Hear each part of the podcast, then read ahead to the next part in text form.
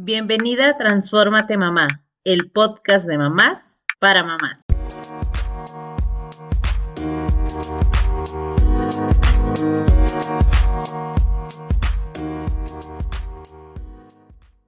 Dije el pozol. Hola, hola, ¿cómo están? Bienvenidos a otro episodio. Aquí estamos en Transfórmate Mamá y estamos súper contentas y preocupadas con este tema, así como no. Y ahorita van a saber por qué, porque vamos a hablar de la mamá del adolescente. Sí, por sí la adolescencia es una etapa de cambios, muchísimos para los hijos. Los retos es para todos, ahí sí que los retos agarran parejitos, tanto los chamacos como para nosotros como papás. Y bueno, sin duda, el comenzar el adolescente con esta etapa tiene muchísimos, muchísimos retos. Todos pasamos por ahí. Ahora sí que no podemos decir de que, ay, no sé de qué está hablando. Todos nos hemos sentido incomprendidos en la adolescencia. En algún momento de esa adolescencia sentimos que no éramos parte eh, empezamos a cuestionar todo lo que nos decían nuestros papás. Tal vez algunas cosas se quedaron y otras definitivamente las cambiamos, pero sin duda es una de las etapas donde más cambios las personas tenemos, la adolescencia, no solamente físicos, sino mentales y demás.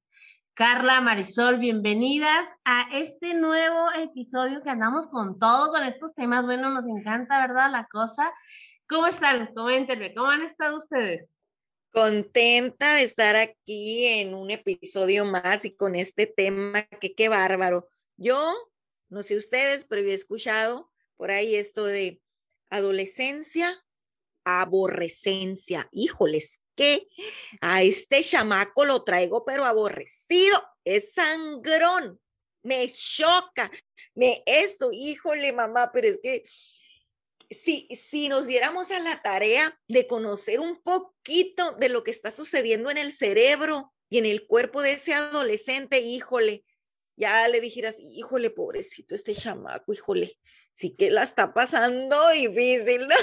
Pero es bien importante, es bien importante conocer un poco, ¿verdad? No, no, no, ahora sí que no tener una maestría, pero sí conocer un poquito de lo que está sucediendo en ese cerebro y en ese cuerpo de tu hijo adolescente, porque una vez que los comprendemos, eh, que podemos ponernos un poquito eh, en sus zapatos también, ¿verdad? Y, tener esa, esa perspectiva desde los zapatos del adolescente, creo que va a ser mucho más llevadera para, para nosotras como madres de adolescentes va a ser mucho más llevadera esa etapa, porque es una etapa, así como decías, Blanquita, de cambios, eh, no solamente físicos, es una etapa de cambios físicos, emocionales y sociales.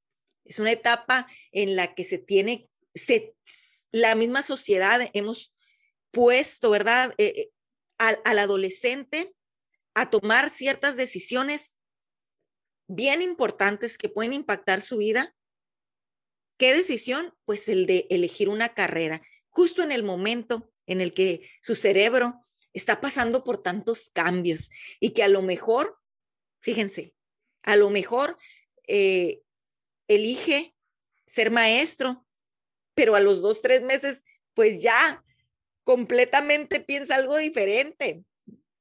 Y entonces como padres, pues llegas a, te molestas.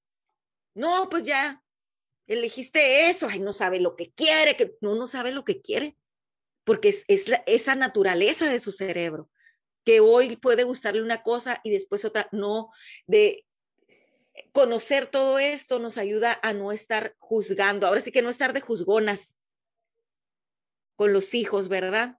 Entonces, eduquémonos, yo quiero invitar a todas las mamás a educarse, a educarnos más eh, con respecto lo que sucede en el cerebro y en el cuerpo, ¿verdad?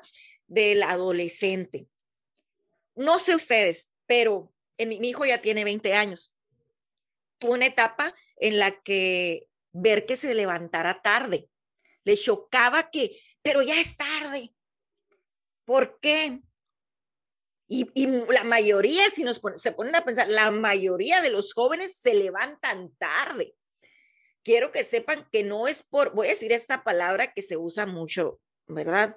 bueno, de donde yo soy, Mexicali, Baja California, se usa mucho esta palabra de huevón. ¡Ey, qué huevón! Qué flojo, ¿no?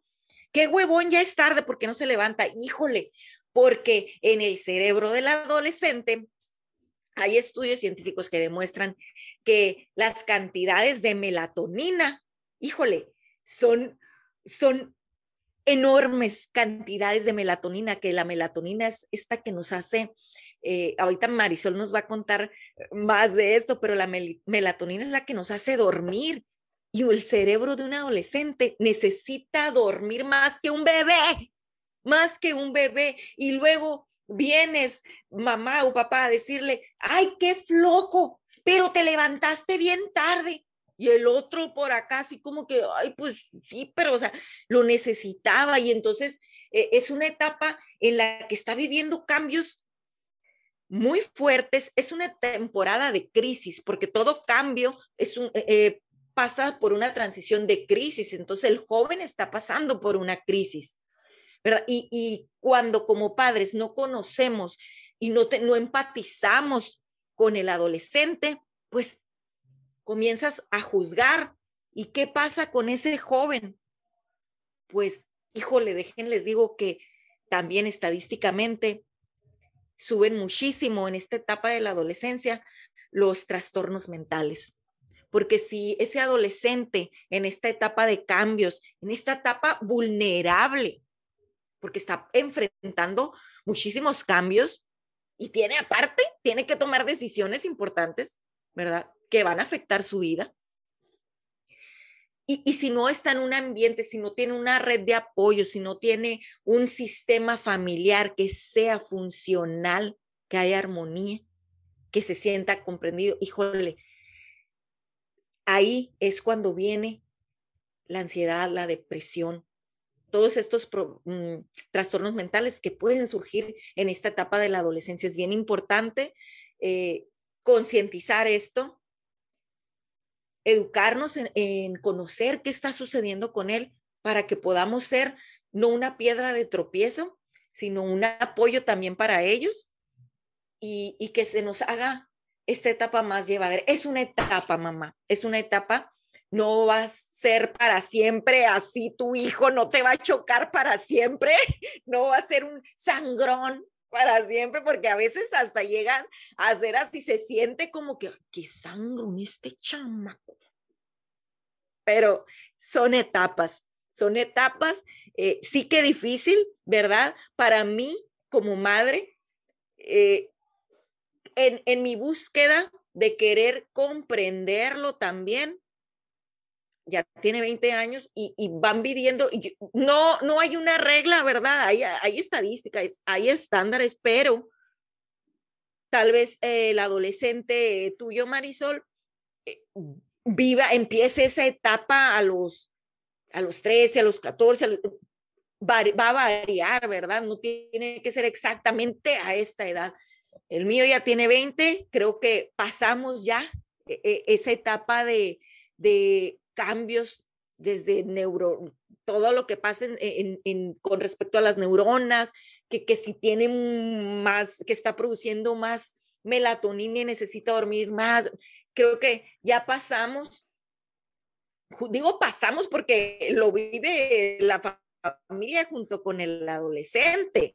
Entonces ya pasamos esa etapa, ya estamos ah, del otro lado del, del bache, ¿no? Y, y vi esa transformación en mi hijo y creo que, satisfactoriamente y orgullosamente eh, nos educamos, mi esposo y yo, eh, para comprenderlo, comprender por, por qué, ¿verdad? Y poder llegar a tener un trato con más armonía, porque puede llegar a ser una pesadilla cuando están en la etapa de la adolescencia. Puede llegar a ser una pesadilla.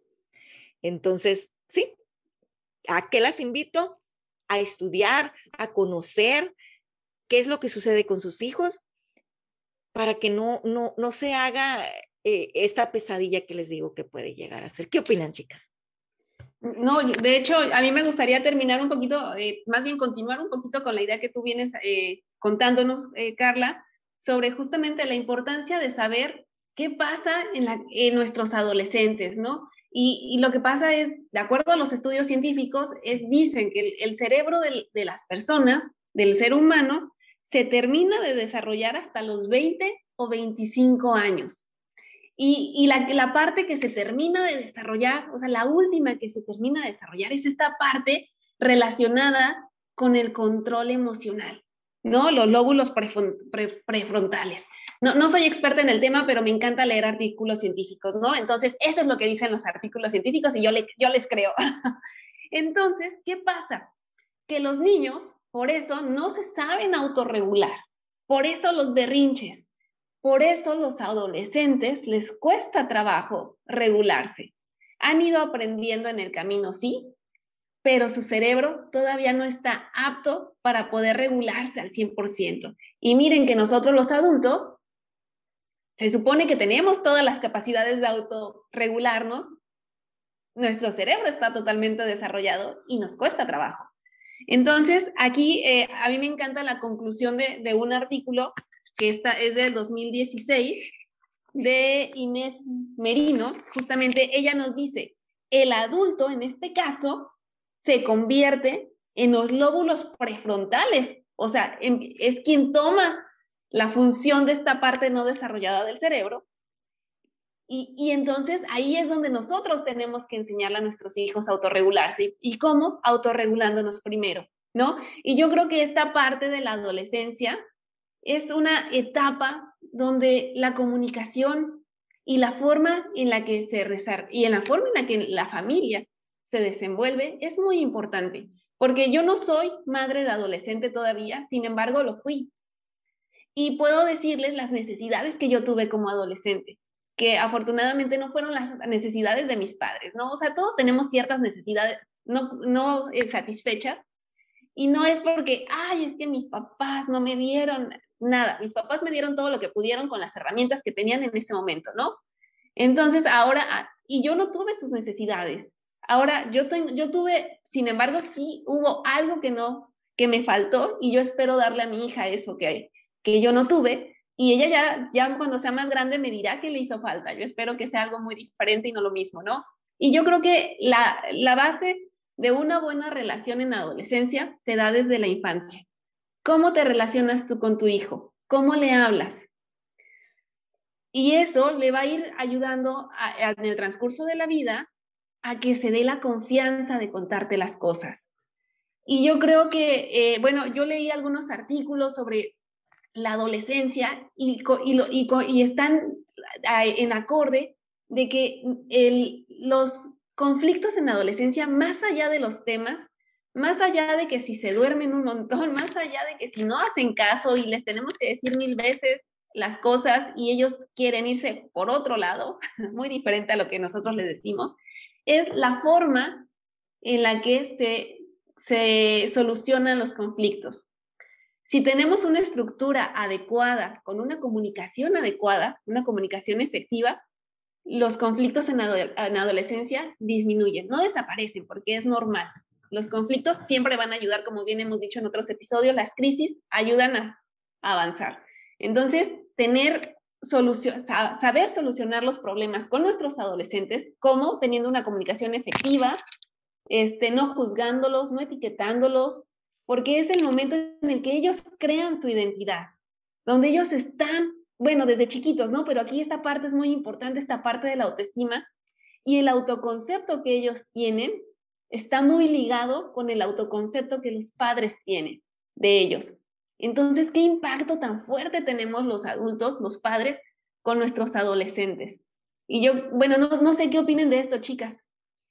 Fíjate que eh, eh, te escuchaba y, y pensaba, me, recordaba también eh, lo que se vivió antes de, que mi hijo llegara a la adolescencia y lo que se vivió durante la adolescencia tengo, pues tengo un hijo ya de 20 y, una hija de 10, ya luego nos tocará la, adolescencia de, de mi hija de 10, pero qué importante crear, ¿verdad? Una buena relación, cultivar desde antes, si como padres, de, antes de la adolescencia no cultivaste una buena relación con tu hijo, no, lo hablábamos en el episodio pasado, los de antepasado, creo, de los hábitos, los hábitos, si no, si no creaste buenos hábitos en tu hijo y en la adolescencia vienes y quieres ponerte con, con límites rígidos, ¿verdad? queriendo controlar, porque como en la adolescencia viene esta, esta parte también que ellos ya quieren ser eh, entre que, perdón si se escuchó por aquí algunos gritos de eh, eh, el joven de 20 años está viendo el fútbol. Pero bueno, volviendo al tema, si no creaste estos buenos hábitos y llegas a la adolescencia y entonces, como en la adolescencia, el hijo ya empieza a querer tener más independencia, pero no es independiente y, quiere tener más libertad, pero, pero pues tampoco es, es tan, tan grande o tan responsable para, para tener esa, esa, toda esa libertad que el adolescente quiere exigir. Y entonces, como padre, vienes y te quieres poner con reglas rígidas de repente cuando no le enseñaste eh, antes buenos hábitos, cuando no tuviste eh, tiempo para tener estas reglas. ¿Cuáles son, ¿Cuáles son estas reglas y estos límites que, que sanos, pues son estos flexibles, ¿verdad? Y, luego llega en la adolescencia y, ahora sí que le llamo patadas de ahogado de, los papás, quieres decir, no, no, no, no, te, controlas o te controlas y vienes y quieres ponerle aquí límites bien rígidos, ¿no? Pensando que así lo vas a controlar. Y no, hombre, pues todo lo contrario, todo lo contrario.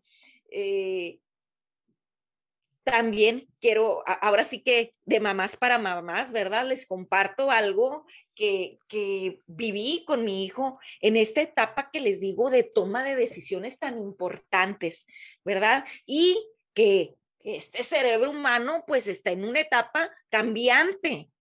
Y entonces lo pones a tomar la decisión de qué carrera va a estudiar toma la decisión, ¿verdad? Pues les cuento, ahora sí que les cuento aquí en confianza, entre todas, no le digan a nadie, pero les, les voy a contar, ¿verdad?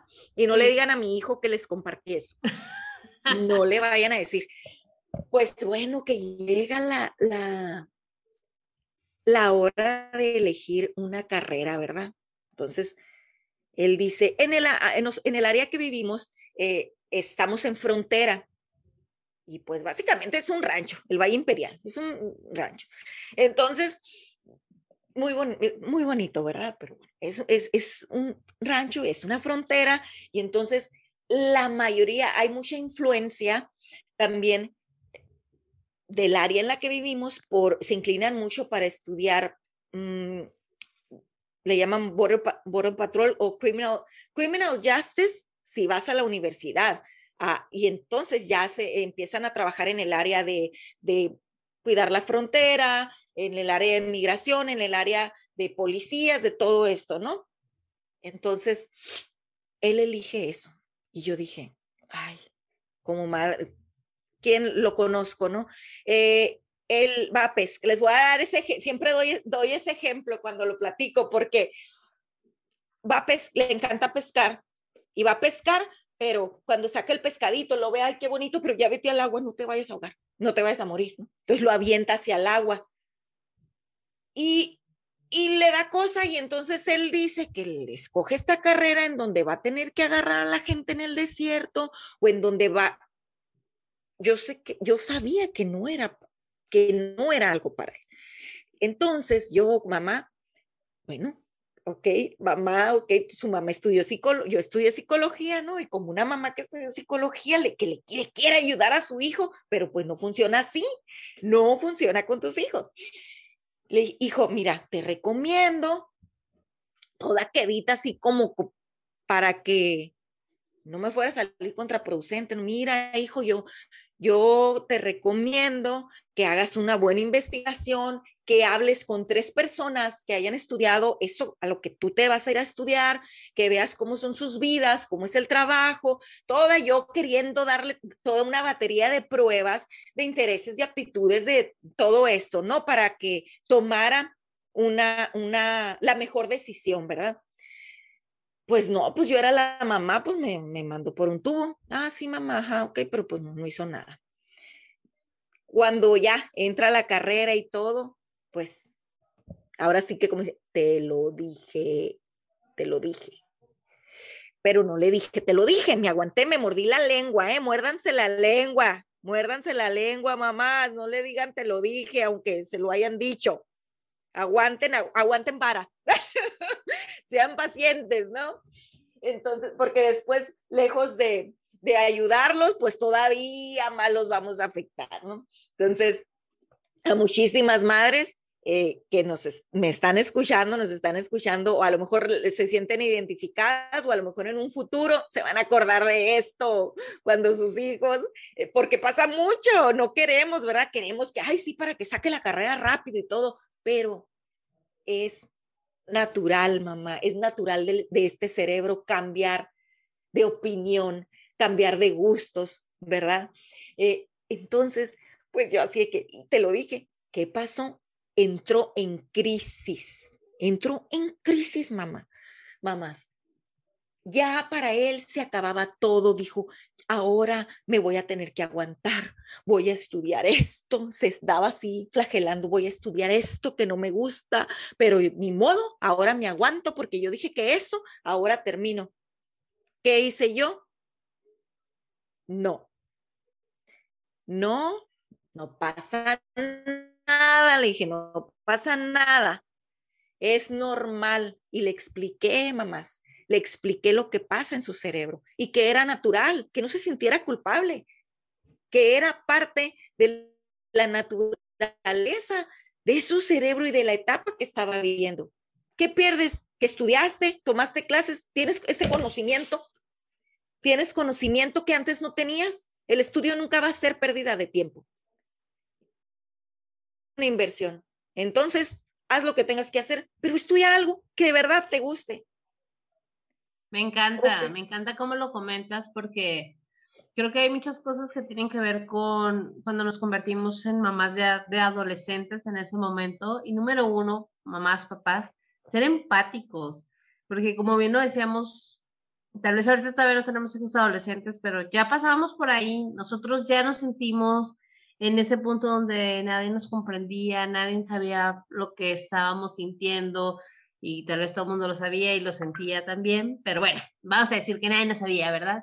Porque así nos sentimos en ese momento y yo encontré algunos errores que cometemos como papás cuando estamos tratando con nuestros hijos adolescentes y me encantaría compartirlos con ustedes y vamos a volver a este punto, no para darnos tampoco nosotros esos golpes de qué mala mamá soy porque ya lo he hecho con mis hijos, sino para ver cómo los podemos cambiar. Si es algo que podemos mejorar en nosotros, qué bueno, qué bueno sería, ¿no? Y algunos, algunos de estos es no hacer comentarios negativos sobre el cuerpo de los adolescentes. Ojo, están en miles de cambios y todas esas cosas se quedan. O sea, yo, por ejemplo, las personas que me conocen, soy chaparrita y tengo machine de busto. Y para mí era súper incómodo. Si viniera de mamá o papá, mucho más incómodo todavía, pero hasta de cualquier adulto. Ojo, no importa que tú todavía no seas mamá de una, una adolescente, tal vez eres la tía, la prima, la amiga, la no sé qué, no hacer comentarios sobre los cambios del cuerpo que están teniendo es un punto muy importante. Otro te interrumpo ahí tantito, Blanca. yo, creo que ahí eso es súper importante y sobre todo, primero empezar con nosotras, porque si, si lo hacemos con los hijos o con las hijas es porque lo hacemos con nosotras.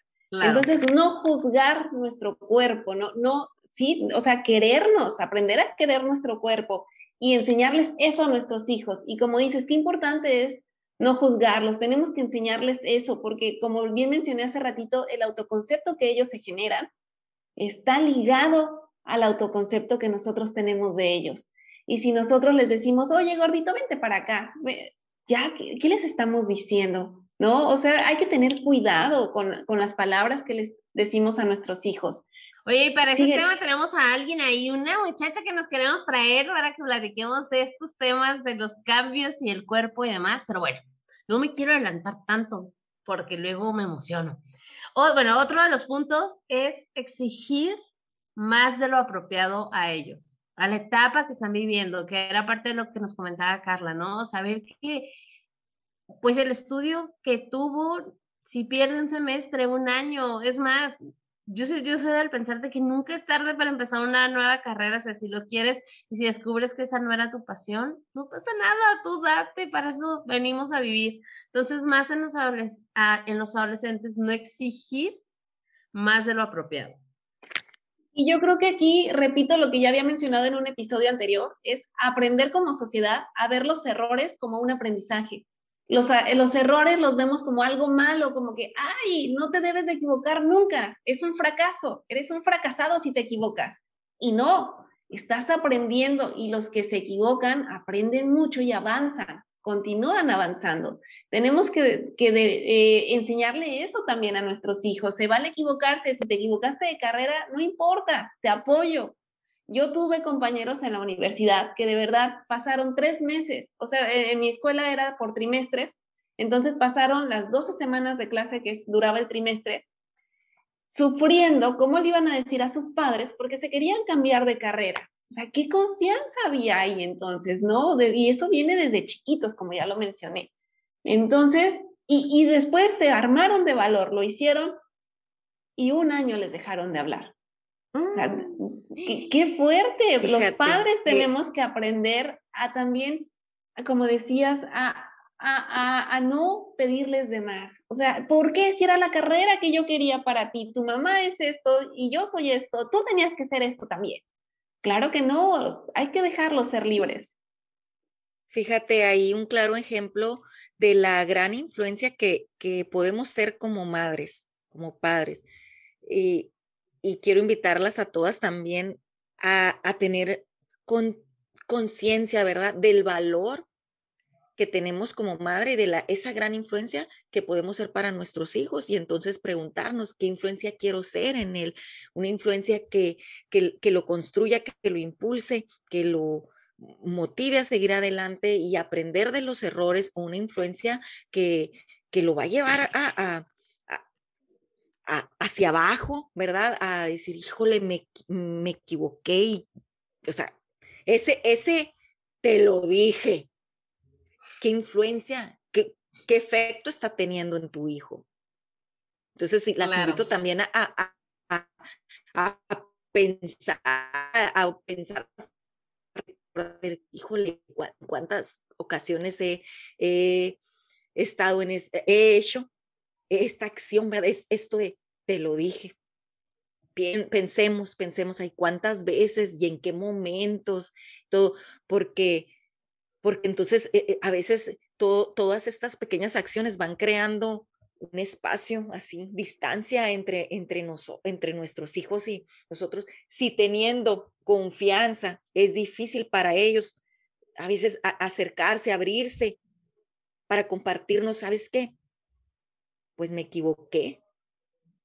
Esto no era lo que quería. Dentro de los puntos, déjenme sigo con los puntos. Sí, sí, sí, los puntos, vamos a los puntos, los puntos, los puntos. es cierto. Pero bueno, otro de los puntos es que están tocando con estos comentarios justamente el ser condescendiente con los hijos, el no escucharlos o interrumpirlos cuando nos hablan. Y eso creo que pasa desde, desde antes de que lleguen a adolescentes como a veces como papás estoy muy ocupado y realmente no estamos teniendo una comunicación efectiva, como decía eh, Marisol hace un momento, ¿no? O sea, es importante realmente escuchar lo que ellos nos están queriendo decir, pero tampoco se vale crearles interrogatorios y forzarlos a que nos cuenten las cosas que ellos no nos quieren contar. O sea, vaya, estamos hablando de que no caer en estos extremos, ¿no? Y estos son esos errores que podemos cometer como papás también que evitemos hablar de temas como la sexualidad. Es como que, no sé, en mis tiempos, a veces los papás les costaba mucho trabajo hablar de estos temas. Siento que cada vez hay una mejor labor de esto, de tratar de hablar de estos temas, y no solo en casa, sino también en las escuelas y demás. Pero recuerden que este es un tema que principalmente se tiene que tocar en casa desde mucho antes de que llegue a la adolescencia.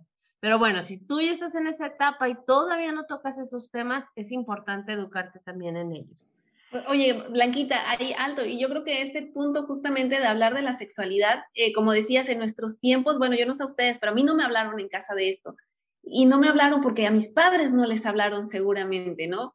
Entonces, y si yo no sé cómo hablarle a mi hija, pues acércate con, con algún especialista en el tema, ¿no? Y todos, y, y los especialistas te dicen que desde chiquitos empiezan a hablar de sus partes íntimas con su nombre. Nada de que, ay, mi amor, te voy a lavar tu cosita. No, la vulva, ¿no? Este, lo que, o el pene o lo que sea. Entonces, háblales, empieza por nombrar sus partes con el nombre que tienen, ¿no? El nombre real que tienen. Y entonces, de ahí vas, desde chiquito se genera la confianza. Y justamente, eh, fíjate, yo encontré un dato que ya está algo obsoleto, porque el artículo del 99, eh, sin embargo, bueno, es del 99 y es de la revista médica del Hospital General de México. Y ahí decía que el SIDA era la causa de muerte, la tercera causa de muerte de los adolescentes en el 1999, porque no se hablaba de la sexualidad, no, les, no sabían cómo cuidarse los chicos, ¿no? Entonces, eh, bueno, afortunadamente ahora ya hay una, apertura mayor, pero yo creo que sigue existiendo esta pena de, de los padres de no saber cómo hablarles a los adolescentes. Yo creo que como decía Carla, hay que informarnos, hay que aprender, hay que ir a talleres. Bueno, esa es mi recomendación. Este, y, y estar escuchando a las personas que saben del tema. Excelente. Sí, sobre todo, hay que aprender. Hay que aprender a desaprender. veces es súper difícil para nosotros también, ¿no? Bueno, otra de las cosas que también nos, es un error que cometemos como papás, o tal vez lo cometieron con nosotros, es burlarse de nuestros intereses. Ojo con esto, porque yo he visto muchas cosas que de repente, ay, es que le gusta ese programa, o ay, que es que le gusta tal cosa, pero de una manera despectiva a, las, a los gustos que él está teniendo. Ojo ahí. Otra cosa es hacer comparaciones entre hijos, entre amigos, entre los hijos de los amigos y demás, ¿no? O sea, no solamente comparar su cuerpo, sino comparar todo lo que es como persona y en estos cambios que está viviendo. Recuerden que cada persona tiene un proceso diferente. Otra cosa es criticar. Y me gustaría agregar, Blanquita, que en esto de la comparación, aguas, porque cuando comparamos a los hijos generamos la rivalidad y la rivalidad a veces somos los padres quienes la generamos. Entonces, cuidado con eso. De aquí están saliendo miles de temas. A mí es la parte que me encanta, porque siempre decimos así como que, nombre de esto hay que, hay que profundizar muchísimo más. Voy a seguirle con los puntos, pero si estos temas que estamos sacando o estos puntos les llaman la atención, también por favor compártanos dónde les gustaría que pudiéramos profundizar muchísimo más, porque sin duda hay mucho que aprender de mamás para mamás. Bueno, otra cosa es criticar las amistades de nuestros hijos. Al final, en esta etapa, los hijos juegan, los amigos, perdón, de nuestros hijos juegan una parte bastante importante en el cómo ellos son y se comportan. Y criticarlos más allá de acercarlos a nosotros, lo que está haciendo es alejarnos. Otra cosa es dar completa libertad a nuestros hijos, como si ya ellos ya saben lo que tienen que hacer en la vida, no pasa nada, son adolescentes. Ojo ahí, sin caer en los extremos, como hemos mencionado en este episodio. Enseñarles malos hábitos como papás, también eso es un punto muy delicado. ¿Y qué me refiero con esto? Acercarlos a, al alcohol, a fumar o a otros hábitos que pues obviamente pueden sonar contraproducentes también. Invadir su privacidad también es otro punto bastante importante. Tratarlos como si ya no nos necesitaran. Estos son algunos de los puntos que podemos cometer como errores con nuestros hijos y la verdad es que a mí me sorprendió bastante porque caí en cuenta de que eh, ya hay varios ahí puntitos rojos que tal vez pasaron durante mi adolescencia, no solamente de los padres, sino de la sociedad y del entorno que nos rodea. Entonces, no solamente se trata de ser mejores mamás, sino también mejores personas. Chicas, ¿qué opinan de esto? Sí, fíjate que a mí me gustaría agregar en esto de la libertad de, que decías, de no darles toda la libertad al adolescente. también ahí eh, muchos artículos mencionan que los padres tenemos que aprender a no ser tan autoritarios, aprender a perder un poquito de autoridad, eh, a, darles chance a que hagan lo que ellos quieran hacer, pero al aumentarle las responsabilidades a, lo mejor en la casa. ¿No? Ok, vas a llegar un poquito más tarde, pero entonces tienes la responsabilidad de arreglar el jardín o, algo así, ¿no? Eh, y eso también es algo que a veces los padres autoritarios son los que tienen más problemas con los adolescentes. Ah, entonces ahí, ojo, papás, hay que, hay que tener, hay que aprender a negociar y eso lo hacemos desde chiquitos con los niños y ya cuando son más grandes también se vuelve muy importante. Y aquí ponían un ejemplo eh, de, de un chico de 17 años donde se quería poner aretes y el papá no lo dejaba. Entonces, no, ¿cómo crees? Eso es cosa de niñas, ¿qué te pasa? Que no eres hombrecito y la, la, la, ¿no? Entonces, fueron a terapia y ¿qué pasó? Que el papá al final aceptó que el hijo usara sus aretes, pero puso reglas, no se usa en la casa y no en mi presencia. ¿Qué fue lo que hizo? Que al final aceptó lo que quería el niño, ¿no? El muchacho de 17 años, pero no por eso lo aprobó. Y es esta negociación a la que tenemos que aprenderlo como padres, ¿no? Que muchas veces nos puede costar trabajo, pero bueno. Y otra cosa que me gustaría agregar es que la información no basta, hablando del tema sexual. Es necesaria la cercanía emocional y la libertad y darles libertad de expresión sin juzgar a nuestros hijos. ¿Qué opinan, Así chicas? Es. Así es, yo quiero también todo esto que estás eh, mencionando va muy de acuerdo con lo que yo les quiero comentar, que eh, esa, no, no darles, ¿verdad? No darles, eh, sí, ni, ni todísimo, toda la libertad, pero tampoco ser tan, tan estrictos, ¿verdad? sobre todo en esta etapa, ¿verdad? Quiero, quiero llevarlos a llevar este tema a mi realidad ¿verdad? Como muchísimas madres, pues no soy perfecta, he cometido muchísimos errores. Yo quiero, a Marisol, Blanca, saben que pues yo fui madre a los 18 años por cumplir los 19. Cometí ajá, muchos errores de, la inmadurez que, que, que tenía en el momento.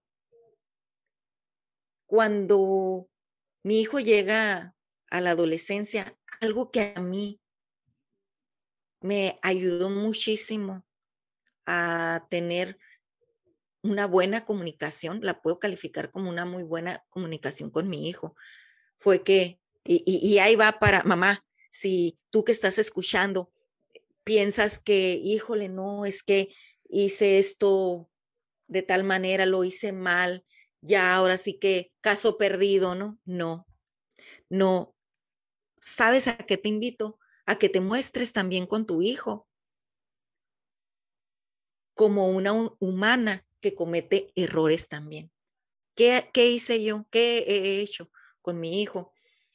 Yo he aceptado mis errores con él, lo he platicado con él y eso ayuda a que ellos se abran porque muchas veces estamos, puedes llegar a estar nada más para llamar la atención, para poner reglas, para decir esto no se hace, para regañar, pero no, no, no te reconoces que te equivocas también.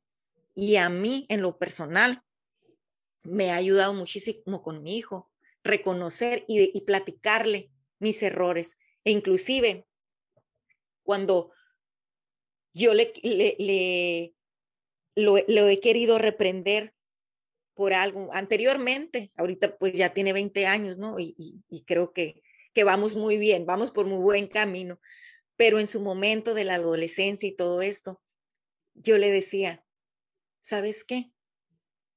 Esto que te está costando trabajo, ¿verdad? Esto, que te está impidiendo tal vez estar feliz, o estar satisfecho, contento con lo que tienes hoy. ¿Sabes por qué es, hijo? Porque yo, cuando estabas más chico, era así, así y así. Y te cumplía todos estos deseos y, y así, entonces le, eh, le, daba los ejemplos de por qué. Y, y, le, y, le, y le decía, y estuvo mal, pero nunca es tarde, nunca es tarde para corregir. Y eso a él lo valoraba mucho, valoraba muchísimo, que, y me lo decía, que yo le explicara todo eso. Y pum, como que solito se baja. Pero ¿qué hubiera pasado si yo me pongo, no, es que tienes que, y querer aferrarme a quitarle tal vez alguna mala costumbre que yo miraba, pero le explicaba el por qué. Ya casi ya se nos está acabando el tiempo. Rapidísimo, rapidísimo, en el tema de la sexualidad. No se asusten. Eh, también abran sin, ahora sí que sin tapujo, porque pues eso lo, van a hablar allá afuera también, pero muchas veces eh, se sale de la, de la realidad, se sale de, una sexualidad, eh, de vivirse sanamente, ¿verdad? Entonces, qué mejor que lo hablen con, con ustedes. Yo, como madre, eh, desde la adolescencia, me tocó ese momento en el que, en la adolescencia de mi hijo, él llegó, mamá, papá, papá, papá, mamá, así llegó al cuarto. Este, mm, ¿cómo, cómo estuvo? ¿Cómo estuvo? ¿Qué? ¿Qué?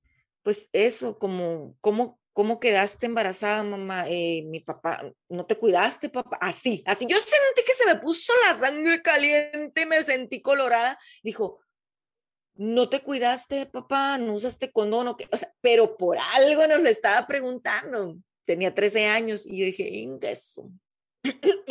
y ya dije, pues mira, hijo, me armé de valor. Entonces yo dije, qué pena, si me da penita, hijo, pero vamos platicando de esto.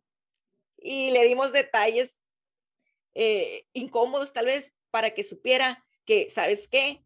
O sea, aunque vayas empezando, aunque lo estés intentando apenas, puedes salir embarazada. Entonces, toma precauciones, porque e, este fue mi caso. Eh, íbamos ahora sí que e, en nuestros pininos cuando ¡pum! ya estás embarazada. ¿Cómo? Pero si todavía ni lo hice bien. ¡Ah! Así, Aquí estamos en confianza al caos, ¿eh? No le digan a nadie. Eh, y, se lo tuve que decir para que él supiera, ¿verdad? No me puse como la que, ay, no, no, estoy yo, no, yo soy tu mamá y no. Entonces, hay que, hay que humanizarnos más también ante ellos y, y mostrar que, que no somos perfectos, para que ellos tengan esa apertura y esa confianza con nosotros. Me encantó, me encantó tu spoiler. Muy bien, chicas, pues como siempre, la verdad es que el tiempo se me va volando grabando con ustedes y compartiendo, esperando que las otras mamás también se identifiquen con estos temas.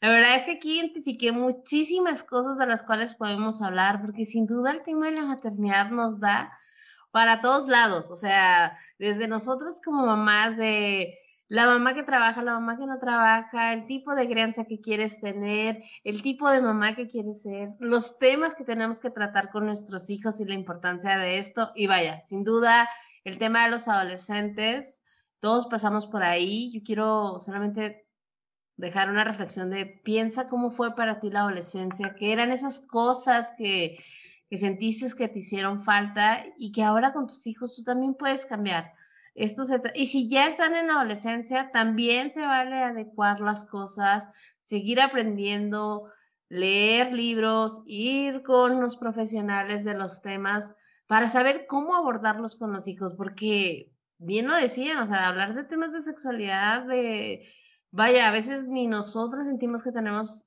el suficiente amor propio para tocar ese tema con nuestros hijos, pues es importante Primero, ser conscientes de qué nos está faltando, en qué quisiéramos mejorar, y no es de que vamos a ser perfectos, simplemente hay cosas que sabemos nosotras y que queremos hacer diferentes, y pues este es el espacio donde podemos compartir estos temas de mamás para mamás y que ustedes se sientan en esa confianza de también de compartirnos qué otros temas les gustaría o si ya pasaron por la adolescencia o cómo piensan que va a ser la adolescencia de sus hijos, porque seguramente todavía con tantas cosas que hay, viene revolucionado esto. Chicas, como siempre, un gusto estar con ustedes. Recuerden seguirnos en todas nuestras redes sociales, en Instagram, en Transfórmate Mamá. Ahí estamos, por favor. Si ya escuchaste el episodio, compártelo para que más mamás también vengan, escuchen y se sientan parte de esta comunidad que estamos creando para ustedes. Y para nosotras también, como no, porque nos desahogamos bien a gusto aquí. Y bueno, chicas, nos vemos la próxima. Adiós. Chao, chao. Bye. Gracias por escuchar este episodio. Si te gustó, te pido que lo califiques con cinco estrellas y lo compartas con otras mamás. Te invito a seguirme en Instagram en arroba mamá y escucharme la próxima semana en otro episodio del podcast de mamás para mamás. Transfórmate mamá.